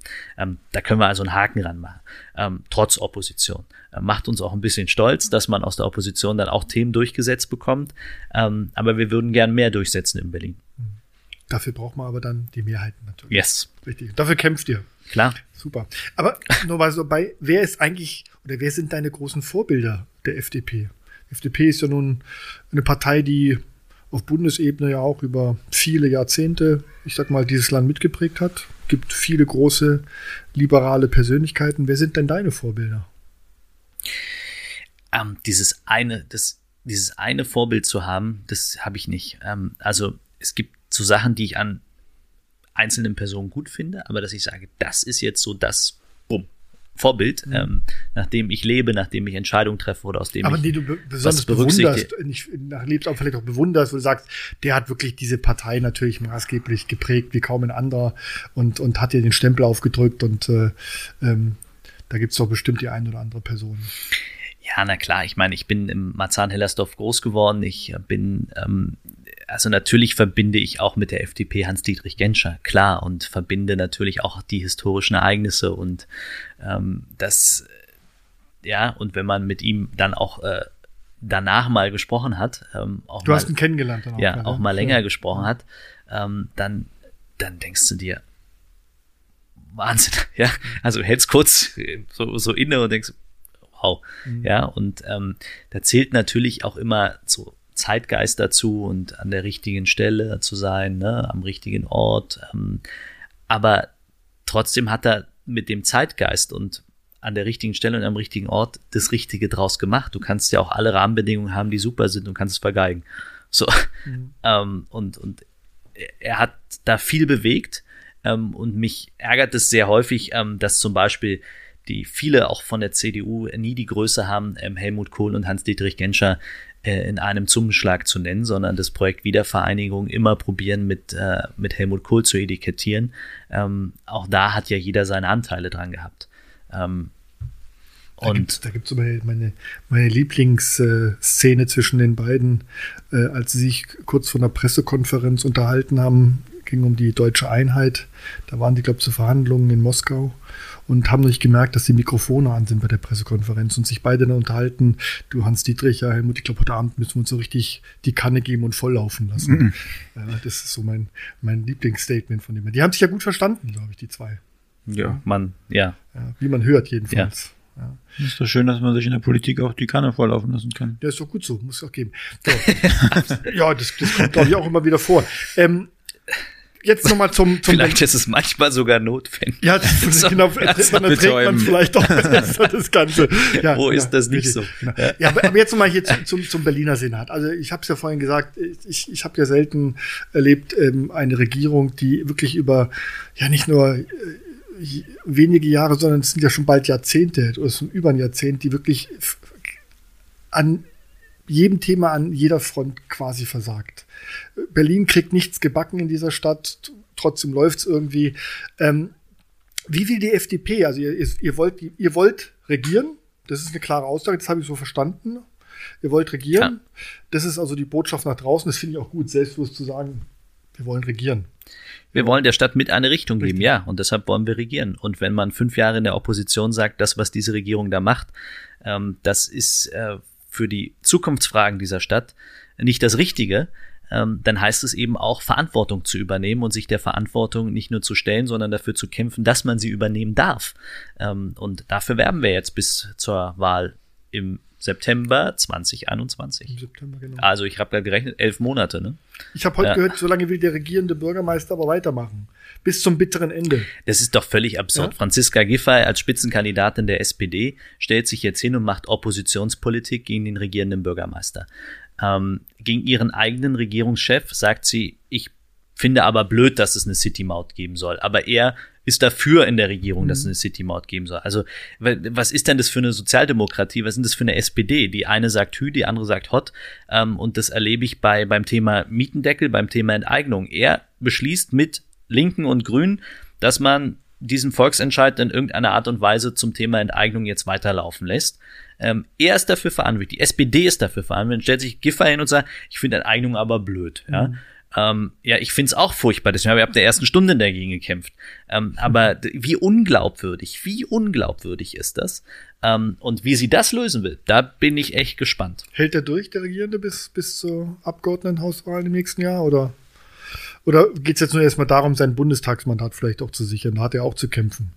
Muss er gegen seine eigene Staatssekretärin Ich fände, dass gerade in diesen, diesen Pandemiezeiten es wichtig wäre, dass wir nicht innerhalb der Regierungskoalition zwischen SPD, Linken und Grünen permanent Streit haben, äh, weil sie sich nicht einigen können, wie sie jetzt mit der Pandemie und den Maßnahmen umgehen. Dann kommt noch der Streit in der SPD dazu. Ähm, wie lange darf Müller noch machen? Ähm, Muss er nach der Kandidatur zum Bundestag abgeben und soll dann Giffey oder Giffey doch nicht? Und das ist doch alles absurd. Wir sind gewählt bis zum September 21 und so lange haben wir auch verdammt nochmal in dieser Stadt zu arbeiten. Gibt es ähm, die und uns nicht mit so einem Entschuldigung, gibt es die Zeug Landesverfassung überhaupt her, dass, dass ähm, Die- die, die, Ministerin Giffey äh, ohne ein Mandat im Abgeordnetenhaus regierende Bürgermeisterin werden kann? Ja. Ja, das Ja. es gibt ja auch Länder, wo es nicht möglich ist. Nordrhein-Westfalen zum Beispiel. Dafür müsste hier- der regierende Bürgermeister genau. zurücktreten. Aber sie könnte, sie könnte quasi dieses Amt übernehmen. Also Dafür müsste sie dann gewählt werden von SPD, Linken und Grünen. und Grünen. Ja, Viel müsste, ne? müsste, ja, Ja. dann wird schon Also- schwierig. Also, so. Und das ist aber gerade der Beratungsgegenstand. Das ist so Müller gegen Schäpli, Müller gegen Giffey. Was Ja, ist da mit. Giffey und Saleh? ähm, was, was passiert da? Ähm, Kalaitschi tritt nicht mehr an. Frau Scheres nach wird nicht mehr kandidieren fürs Parlament als Bildungssenatorin. Also absolutes Chaos in der Sozialdemokratie im Augenblick. Ähm, also ich meine, ist ja auch eine gute Nachricht, äh, dass äh, die SPD jetzt erkannt hat nach 24 Jahren Bildungspolitik in der Stadt, dass es man vielleicht da nicht mehr weitermachen sollte. Ähm, aber trotzdem ist mir das alles äh, viel zu viel Personaldiskussion im Augenblick, ähm, wo es echt um, um Wirtschaftsförderung in unserer Stadt geht, ja auch Corona-bedingt, wo es um die Frage von Bildung geht. Wenn ich mir anschaue, Digitalisierung unserer Schulen, Riesenaufgabe. Wir haben das ja jetzt erlebt im Lockdown, was Homeschooling bedeutet und was da alles fehlt.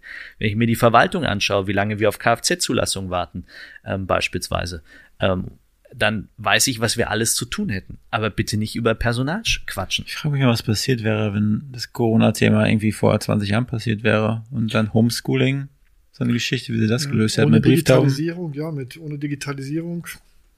Aber wir können echt froh sein, dass so viele Schu Schulleiter, so viele Lehrer, also ähm, im Wechselspiel auch mit den Eltern, ähm, sich in dieses Thema jetzt irgendwie reingearbeitet haben, ne? Ähm, Mhm. Obwohl die technische Ausstattung teilweise eine Katastrophe ist, bis gar nicht vorhanden ist. Das muss man auch mal sagen in dieser Stadt. Ähm, und Selbst hier Internet, wo wir gerade sitzen, 6000er Leitung kommt ja. ja, immerhin. ja, ja. So, Morsecode. so Manche besser als. Genau, sind manche schlechter bedient. Ja. Ja. Also, Ja. naja. Aber gerade Corona, also wir, wir haben ja unseren Podcast quasi auch in der Corona-Zeit gestartet und das ist natürlich für uns immer wieder ein Thema. Ähm, mein Eindruck Schon eine Herausforderung mit dem Mikro und dieser Ja, Tasse. das ist schwierig, ja, muss man aufpassen. Ähm, Corona, ähm, ich, ich habe den Eindruck hier in Berlin, dass es wirklich mal auch Leute braucht aus der Politik, die jetzt wirklich versuchen, mal dieses Chaos zu beenden und mal auch äh, den Leuten wieder, äh, wieder, wieder auch eine Perspektive zu geben. Mir wird hier viel zu viel Angst gemacht. Der Virus ist ernst zu nehmen, keine Frage. Ähm, und und ähm, der, der fordert uns auch in jeder Hinsicht, aber ähm, es macht keinen Sinn, die Menschen ständig nur zu verunsichern und Angst zu machen. Äh, ich glaube, wir werden mit diesem Virus leben müssen und ich erwarte auch von der Politik und da hoffe ich wirklich auf die FDP, dass ihr mal versucht, den Leuten wieder auch eine Perspektive aufzuzeigen, dass es, dass wir mit diesem Virus leben müssen und dass wir uns nicht jeden Tag mit irgendwelchen Zahlen nur beschäftigen, äh, denn das ist der völlig falsche Weg. Die Leute haben es auch langsam satt. Jeden Tag neue Verordnung. Vorhin gehabt, glaube, der Senat hat heute wieder neue Verordnungen beschlossen. Ich lese die mir schon gar nicht mehr durch, weil ich es gar nicht mehr verstehe, was da beschlossen ist. Ja, im Senat hieß es um 14 Uhr noch erste Meldung auch äh, für die Nachrichten. Ähm, man bittet darum, Masken zu tragen. Also die Berlinerinnen und Berliner sollen angehalten werden, das zu tun. Ähm, um 15.30 Uhr hieß es dann schon, soll jetzt eine Maskenpflicht im öffentlichen Raum geben. Ähm, das allerdings nur äh, auf Marktplätzen und in zehn ausgewählten Shoppingstraßen. Ja, aber das, Ähm, das ist doch völlig absurd. Ähm, also ich glaube, dass wir viel mehr in dieser Zeit, und das sind die stärksten Werkzeuge, die wir haben in der Pandemie, Eigenverantwortung und gelebte Solidarität. Ähm, und wenn ich Maßnahmen nicht mehr erklären kann und ähm, die durch Gerichte permanent kassiert werden, dann muss ich erklären, nachvollziehbar, verhältnismäßig, Verhältnismäßigkeit deutlich machen. Ähm, Und das erlebe ich in vielen Punkten im Augenblick nicht. Mir fehlt äh, die erkennbare Strategie der Landesregierung. Ähm, Wie sieht denn die Matrix aus? Jeder Unternehmer würde sich mit einer Risikoabschätzung hinsetzen in Zeiten, wo es gut läuft, mit dem Wissen, da könnte eine zweite Welle auf uns zukommen. Das wussten wir alle. Ähm, dann hätte ich doch die Sommermonate, hätte ich doch jetzt die letzten Monate dafür nutzen können, mal so eine Matrix zu machen und zu sagen, das und das passiert. So wie Berlin das ja auch hervorragend mit dem Ampelsystem gemacht hat. Aber das Gleiche hätte ich ja für das öffentliche Leben machen können. Mit der Frage an Einschränkung, mit der Frage, ab wann gilt eine Maskenpflicht, ab wann ist äh, ein Maskengebot, ähm, ab wann ähm, ne, gehen wir auf die Beschränkung von Teilnehmerzahlen im, im öffentlichen und im privaten Raum. Ähm, all das ist nicht passiert. Und das passiert jetzt immer so holler die Boller. Ähm, und dann werden noch Maßnahmen wie Sperrstunde, wie Alkoholverbot, wie Beherbergungsverbot juristisch kassiert. Ähm, und dass das zu einem Chaos führt und das alles in Berlin auch deshalb, weil die Regeln, die der Senat aufgestellt hat, nicht durch ihn sanktioniert und äh, umgesetzt wurden. Also wenn ich an die vielen wilden Corona-Partys in der Stadt denke, ähm, Klammer auf, ich will, finde es auch völlig falsch, dass hier Jung gegen Alt ausgespielt wird, weil es ist keine Frage, Vernunft ist keine Frage vom Alter. Ähm, Klammer zu. Ähm, und dennoch, ähm, egal wer so etwas macht äh, und damit natürlich auch seinen Nächsten gefährdet, ähm, der hält sich in dem Augenblick ja nicht an Regeln. Und da hätte der Senat viel stärker durchgreifen müssen. Dann hätten wir wahrscheinlich ein Infektionsgeschehen, wie wir es jetzt im Augenblick in der Stadt haben, nicht so heftig gehabt. Das ist eine ja, Mutmaßung. Ist, ja. Eine Mutmaßung. Ähm, und ich unterstreiche selber Mutmaßung, weil das, was natürlich fehlt, sind wissenschaftliche Grundlagen, auf denen die Entscheidungen fußen. Es sind politische Entscheidungen, ähm, weil uns die Grundlage fehlt. Wir haben, es gibt keine, ich kenne zumindest keine Studie darüber, ob das Infektionsgeschehen am Arbeitsplatz größer ist ähm, als in der Gastronomie. Ich würde mal sagen, überall da, wo wir ein ordentlich Gesundheits- und Hygienekonzept haben, ähm, ist schon mal viel gemacht. Ähm, können auch Kulturveranstaltungen stattfinden. Bin auch der Meinung, wir sollten nicht darüber nachdenken, ob 100 oder 500 oder 1000 zugelassen werden, sondern wir sollten darüber nachdenken, wie viele Leute passen in so einen Raum mit Abstand ähm, und dementsprechend dürfen dort Leute rein und Kulturveranstaltungen mit einem Gesundheits- und Hygienekonzept stattfinden. Mhm. Ähm, und so würden wir an die Themen rangehen, sehr ernsthaft, weil wir diese Pandemie sehr ernst nehmen, aber wir eben auch wissen, dass wirklich sehr, sehr viele verantwortungsvoll, verantwortungsbewusst damit umgehen und überall da, wo man ein Gesundheitskonzept, ein Hygienekonzept und entsprechende Infektionsketten nachvollziehen kann, ähm, haben wir eigentlich erfolgreich auch gemerkt, dass in Zeiten der Pandemie gewirtschaftet werden kann. Ähm, und das Augenmaß wünsche ich mir. Aber äh, die, gerade bei Corona, die, du sprachst die ähm, ganzen Corona-Partys, ehrlich gesagt, ich habe die immer gesucht, wo diese Partys stattfinden. Ich habe die, ich habe keine einzige Corona-Party. Nee, ich bin, ich bin durch Mitte gelaufen und äh, nirgendwo war eine Party.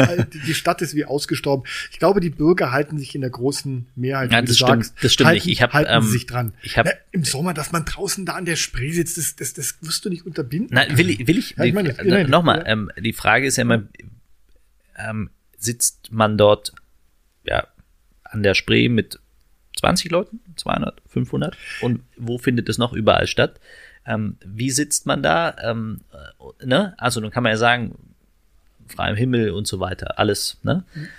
Ähm, aber man, also ich hab's, hab's selber gesehen, ich ähm, habe viele solche, ähm, ich war eine Nacht mit der, mit der Berliner Polizei unterwegs, ähm, nicht, weil ich. Spannend. Auf jeder Party gewesen. So weil, weil ich äh, mal wissen wollte, ja. wie, wie geht's der Berliner Polizei jetzt mit diesem Antidiskriminierungsgesetz, äh, okay. was Rot-Rot-Grün eingeführt hat, diese Beweislastumkehr. Ähm, wie, wie ist die Polizei jetzt ausgestattet? Ist sie besser ausgestattet ja. als noch unter Frank Henkel, dem CDU-Senator? Ähm, was haben die für, für Herausforderungen im Arbeitsalltag? Und deshalb mache ich das immer so, habe ich auch bei der BSR gemacht, ähm, dass ich dann mal so eine ganze Schicht mitmache, ähm, um einfach den Blick hinter die Kulissen Bitte, zu bekommen. Da fährst du dann auf dem Müllwagen mit oder im Polizeiauto mit? genau, ja. Das ist ja wie Willi will's wissen. Kennst ja. du das ist auch nicht schlecht. Das ist ja, auch so. mal was für mich oder für Hauptstadt-Podcast ähm, wie dabei. Aber ich habe auch einen Laubtag gemacht. Da ein bist was? ein Laubtag, wo du dann äh, von du um 4 Uhr oder 3.30 Uhr bei der BSR morgens Ach, mit an. dem Laubbläser und wächst die Leute morgens so quasi. Ja, aber mit der Frage habe ich mich wirklich beschäftigt, ja? ähm, weil natürlich kriegst du ja auch viele Zuschriften und sagen, diese Laubbläser müssen bei der BSR verboten werden. So. Jetzt empfehle ich dir aber mal, mach mal so einen Laubeinsatz bei der BSR mit. Das ist hart, das ist hart, ähm, ich habe mir, ich habe mal eine Stunde lang die Hake, die Hake genommen und eine ja. Stunde lang den Laubbläser. Ja. Ähm, ich wüsste, was ich wieder nehmen würde, äh, um so eine ganze Allee sauber zu machen oder das, was äh, am mhm. Straßenrand liegt, unter den Autos, wo du gar nicht rankommst, was du rausblasen musst, ohne dass das Auto äh, beschädigt wird und ja. so weiter. Ähm, und das Ding ist im Übrigen auch noch sauschwer. Ja. Ähm, aber mir war danach sehr klar, wie Der ich Einsatz auf, wie ich auf die nächsten Anfragen, die mich ja. per e-, E-Mail erreichen, da ist um 6 Uhr der Laubbläser angegangen wie ich darauf reagieren werde. Aber das also, bringt mich zum nächsten Thema. Aber das, das kann ich aus keinem Papier ja, lesen. Ne? Genau, das, das musst du einmal mitmachen. Und da musst du auch mal morgens da um 4 Uhr auf dem Laubwagen hocken äh, und dann mal bis 14 das war Uhr auch, mitmachen. Das ist Polit Politiker vor Ort so quasi. Finde ich cool. Das war auch meine Devise, als ich damals noch im anderen Beruf gesteckt habe. Ich musste er ist, immer er ist alles. gelernter Fleischer. Also Ah, Genau, gutes ja, da- Handwerk. gutes Handwerk. Ja, ja. genau so. Ja, über Handwerk müssen wir auch viel mehr reden im Ja, Übrigen. Hat, finde ich, auch einen, einen Stellenwert. Geht völlig unter, Ja, ja. einen, einen viel zu geringen Stellenwert in unserer Gesellschaft. Ja. Apropos Laubbläser jetzt nochmal, das bringt mich zu dem Stichwort ähm, Heizpilz. Herbst. Ach so. ja. Heizpilze. Okay, gut. Ha? Ja, passt auch. Was ist mit Heiz Heizpilze? Heizpilze, Ja. Stichwort. Ja. Jetzt. Ja, Stichwort. Die FDP kämpft dafür. Ähm, stimmt. Finde Ähm, ich gut. Und äh, das hat ja damit was zu tun, dass Du wir weißt, was wir meinen mit Heizpilz, oder? Natürlich, ich habe mich ja. Ja. vorher informiert. Okay. Und du hast mich vorher informiert. na, ja, also Ich Heizpilz lasse mich jetzt informieren. Ne? Mhm. Ja, aber ich kenne so, Ja. dass dieses Gerät, was so Wärme abgibt. Ach so, ähm, ja, auf- stimmt. Kann man elektrisch Also, machen. Also, Aber elektrisch mit Gas, mit allem. Kann man mit allem machen. Und ähm, wir haben gesagt, wir müssen jetzt die Gastronomie Herbst- und Winterfest machen. Und wenn man eben drin nur jeden zweiten Tisch besetzen kann, dann musst du eben äh, jeden ersten Tisch draußen auf die Straße stellen können. Das heißt, erstens, dass bis Ende 2021 die Gastronomie das öffentliche Straßenland ohne Sondernutzungsgebühren nutzen kann. Raus mit den Tischen, Zelte raus ähm, und wenn du draußen noch irgendwie Atmosphäre haben willst, Heizpilz an. Aber dafür brauchst So. du auch eine spezielle Genehmigung, oder? Dafür. Ja, jetzt kommen wir gleich zu, Ja. Jetzt kommen wir gleich zum Thema Genehmigung. Also ich finde es aber prinzipiell hört sich So, das war erstmal das an. Grundanliegen. Ja. Wir haben gesagt, das muss doch einfach funktionieren. Besondere Zeiten, Pandemie, Mhm. also Attacke. Ähm, und so, jetzt entscheidet es jeder Bezirk für sich. Erste Herausforderung. Willkommen in Berlin. Ja. Zweitens, ähm, Sondernutzungsgebühren äh, fallen an. Das heißt, jeder Bezirk muss erstmal für sich entscheiden, erhebt er die oder lässt er die wegfallen. Ähm, dann kann man ja sagen, okay, du musst es eigentlich nur noch anzeigen, hast eine Anzeigepflicht, ich mache das morgen. Oder du brauchst eine Genehmigung. Äh, Ich hätte gern die Anzeigepflicht. Im Augenblick sieht es so aus, dass du die Genehmigung brauchst. Das ist ein viel längerer Weg. Ähm, besondere Zeiten, besondere Maßnahmen. Aus meiner Sicht Anzeigepflicht. Und das ähm, genehm, dann angezeigt bis maximal Ende des Jahres 2021.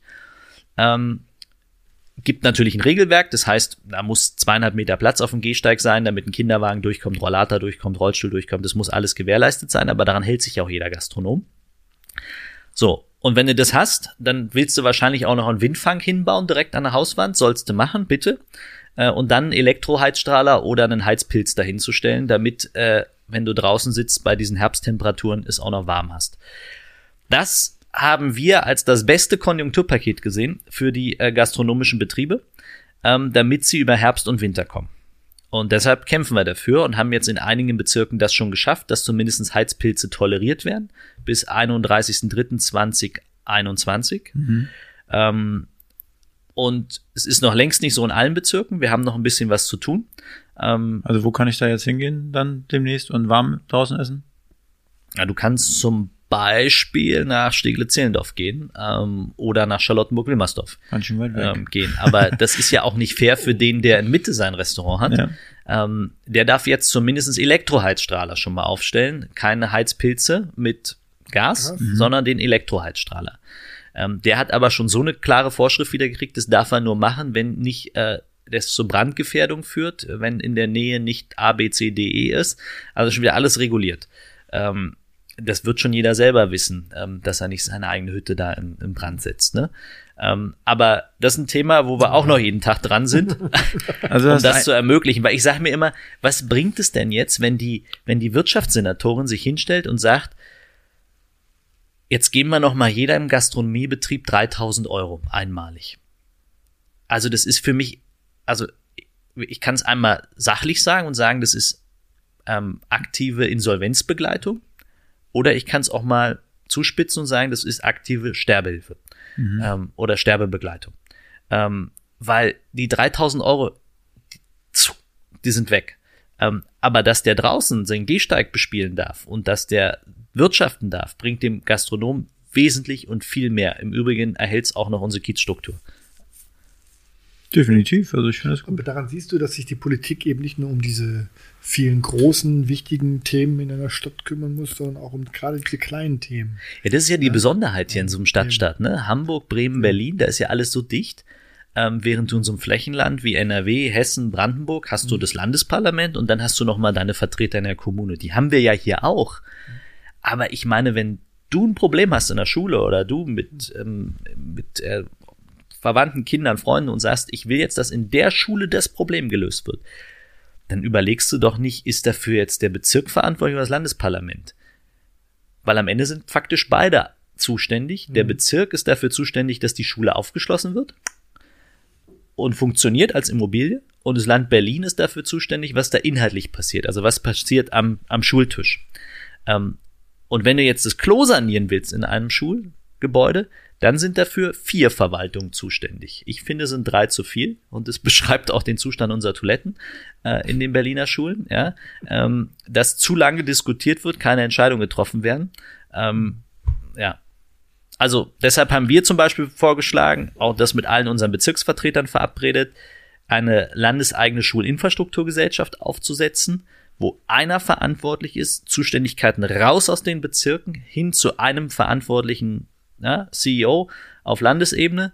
Ähm, und der macht es zehn Jahre, 5,5 Milliarden sind da an Geld, um zu sanieren. Aber dann bitte einer und nicht irgendwie schön paritätisch bunt aufgeteilt, dass der Bezirk noch mitredet und die Verwaltung und die Landesverwaltung und, und, und, und. Und am Ende kommst du nicht voran. Ja? Da hast du den Klassenraum der Zukunft gebaut, aber ja, brauchst eigentlich schon wieder einen neuen. Möchtest du zuerst? Bitte. Also für mich, also weil ich, für mich ist Politik noch relatives Neuland. Frank hat mich da so leicht mit reingenommen. Freut mich auch sehr, danke Frank. Aber was würdest du mir vorschlagen, äh, was würdest du mir raten, wie ich mich dann sozusagen richtig jetzt entscheiden soll, wem ich hinterherlaufe oder wem ich folge?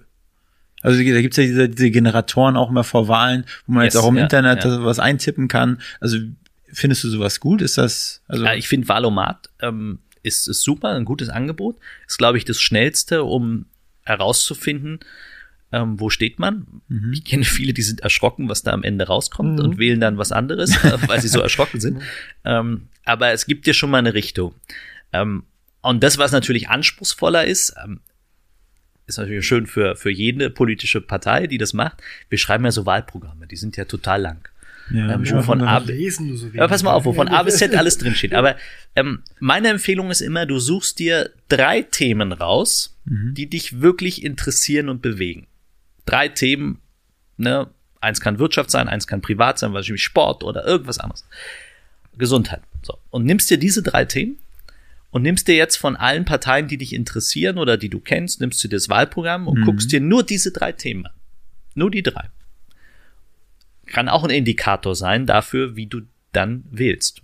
Oder du machst es von Personen abhängig, weil du Ja. Leute kennengelernt hast und von denen überzeugt bist. Findest du es gut, dass die sich engagieren oder sagst, ähm, ja, Also ich kann nur sagen, den Valomat mit Vorsicht genießen. Es gibt übrigens, weiß nicht, ob du das kennst, in dem neuen Museum hier in Berlin, in dem Futurium. Valomat mit Vorsicht genießen, ja? Ist deine? Ja, ja mit, also Valomat mit Vorsicht genießen, Weil? weil mir kommt da jedes Mal was anderes raus. Ich bin immer selber Ah, er ist der Erschrockene, erstaunt. von dem ich ja, sprach. genau. Und ähm, sag, im Futurium, in diesem neuen Museum hier in Berlin am, am Hauptbahnhof, äh, da gibt es auch ähm, in der unteren Etage so eine Kabine, so ein, auch so eine Art Valomat, da gehst du rein und der scannt dich Ach, krass. und sagt dir dann, äh, welche Partei dir nahesteht.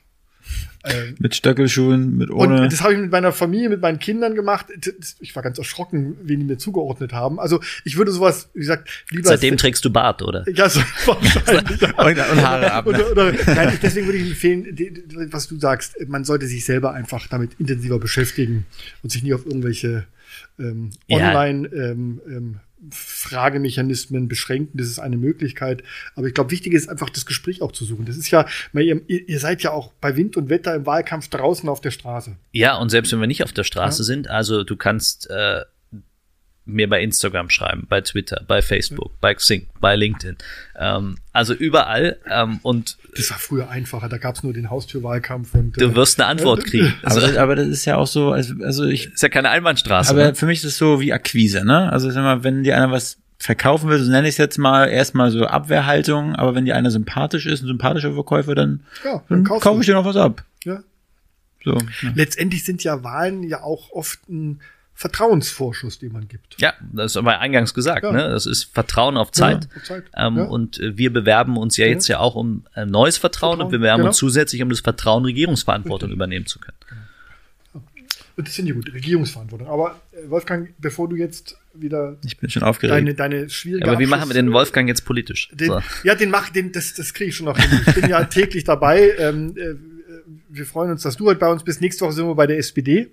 Ihr seid bei der SPD. Ja, ja, wir besuchen die äh, stellvertretende SPD-Vorsitzende. Wer ist es? Ja, der Name ist total schwer auszusprechen. Meru Ich weiß es wirklich nicht. Also ich mache das jetzt gar nicht vom Namen abhängig. Der- in der- Berlin? In, In- nein, die Bundesvorsitzende, die stellvertretende. Weißt du, wer die stellvertretende Bundesvorsitzende der, der SPD ist? nee, ich Nee? nee, weiß, Siehste? weiß Der, der Name ist schwer auszusprechen. Das ist Serpil Müdatli. Okay. Habe ich auch gar kein Bild vor Augen. Ne? Stellvertretende Bundesvorsitzende. Frau also die Eskens drückt da alles Frau weg. Esken und äh, Norbert komme aus Walter Kiel. Bohlen, Ja, Bohlen ja. sind praktisch die Vorsitzenden. Die Stellvertreter sind die Dame. Die kommt übrigens aus dem Landtag von Schleswig-Holstein. Ja, wir sind in Kiel aufgewachsen. Genau, in Kiel aufgewachsen. Und der andere Stellvertreter ist da hier, euer Kollege hier aus, aus äh, der irgendwo im Abgeordnetenhaus mal gearbeitet hat. Äh, aus Kevin Kühnert. Der hat Ja, auch den kenn irgendeinen- ich, ja. Genau. Arbeitet er immer noch für irgendeinen äh, Abgeordneten im Abgeordnetenhaus? Oder? Ob er jetzt da arbeitet noch, weiß ich nicht, kann ich nicht sagen. Aber er hat da lange Hat gearbeitet. gearbeitet, genau. ähm, und ich weiß, dass die Abgeordnete mal sagte, ach, da hat so selten jemand für mich angerufen, sondern immer für meinen, Ja. für meinen studentischen Mitarbeiter oder so. Ja. Ähm, weiß gar nicht, ob er studentischer Mitarbeiter war, also will da jetzt nichts Falsches sagen. Wissenschaftlicher Mitarbeiter. Wissenschaftlicher Genau. Mitarbeiter, genau.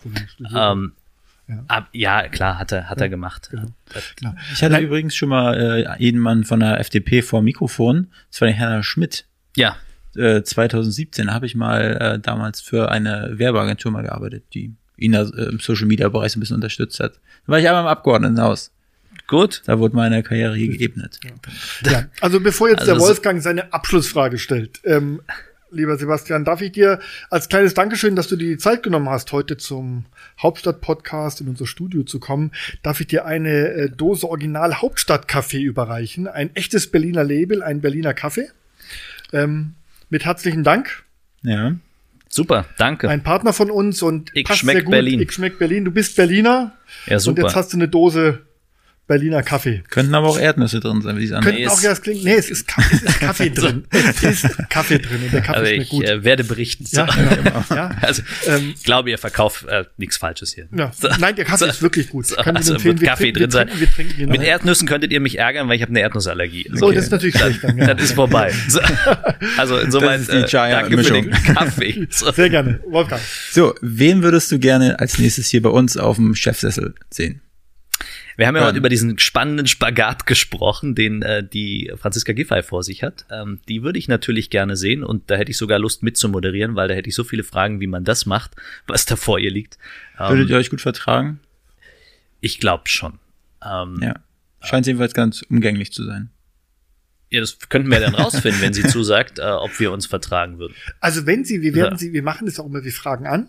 Und dann würde ich vorschlagen, wenn sie zusagen sollte, dann nehmen wir dich als Ja, können wir gerne machen. Moderator dazu. Und wir würden aber auch reinschreiben, dass, Dann fragt sie ja. vorher. Ja, dass sie empfohlen Sie- wurde. Ja, wir werden, Ja. wir werden dir das mitteilen. Wir teilen unserem Gast immer mit, dann, den wir einladen, wer empfohlen wurde, von wem.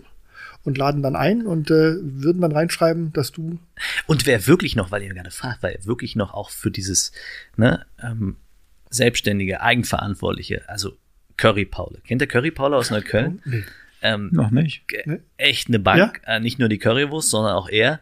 Super Typ, ähm, mit dem mal einen Podcast zu machen, der kann was über seine Stadt, über Berlin erzählen, auch über die Currywurst erzählen, auch ein Metzger. Ja. ähm, Ich der, liebe Currywurst. also, ich, ja? ähm, Okay. Da könnt ihr den Podcast direkt in der Currywurstbude drehen. Gerne. So, also Curry Paule äh, wäre auch noch eine Empfehlung. Also das sind zwei schöne Namen, die greifen wir gerne auf. Im Übrigen beide aus Neukölln. So, Beide, Franziska Curry Paule, Giffey we und, die Frau die- Giffey ist ja aus Neukölln, stimmt. Ja, ja, richtig. und, ja. und äh, Curry Aber wohnt die auch in Neukölln oder, oder äh, war die da nur Bürgermeisterin? Die war Bürgermeisterin. Das ist eine Frage, die müsst ihr ihr stellen, Ja? Das weiß ich nicht. Weiß nämlich auch nicht. Ich weiß nicht, ob sie echte Neuköllnerin ist. So. Gut. Ja, lieber Sebastian, der Chef der Liberalen im Berliner Abgeordnetenhaus, es war wirklich uns eine Freude und wir sagen herzlichen Dank, dass du dir die Zeit genommen hast, heute ins Hauptstadt-Podcast-Studio zu kommen. Wir wünschen dir alles Gute für den bevorstehenden Wahlkampf. Danke. Nerven wie Drahtseil, Kaffee? Ausdauer, Kaffee nicht zu viel, aber wenn der Kaffee nicht reicht, ruf uns an, dann schicken wir dir noch Häulchen. Okay, super. Weil, und wir werden dich bestimmt irgendwo im Wahlkampf ähm, treffen und werden dir wieder ein paar Fragen stellen. Wir freuen uns drauf. Ich freue mich drauf. Danke. Alles Gute dir. Danke, Herzlichen danke. Dank. Ja? Tschüss. Tschüss. Tschüss. Dieser Podcast ist ein Produkt der Next Gen Media, deiner Marketingagentur aus Berlin. Hier ist noch ein kleiner Hinweis von mir. Ihr wisst ja, Es kommt jede Woche eine neue Hauptstadt-Podcast-Folge raus. Und wann? Immer Donnerstag früh. Punktstrich 0 Uhr am Donnerstag habt ihr die neueste Folge von Hauptstadt Podcast bei euch in der Mediathek. Also nicht vergessen, donnerstags Punktstrich 0 Uhr neuer Hauptstadt Podcast. Freut euch drauf. Und wenn ihr schon dabei seid, dann folgt uns doch einfach auf allen Kanälen. Abonniert unseren Podcast auf Spotify, auf Apple Podcast, checkt uns auf Instagram aus, auf Facebook, auf Twitter, auf YouTube und nichts vergessen, erzählt allen, allen Leuten, dass es Hauptstadt Podcast gibt und dass Hauptstadt Podcast der einzig wahre Podcast ist. Mit Frank und Wolfgang.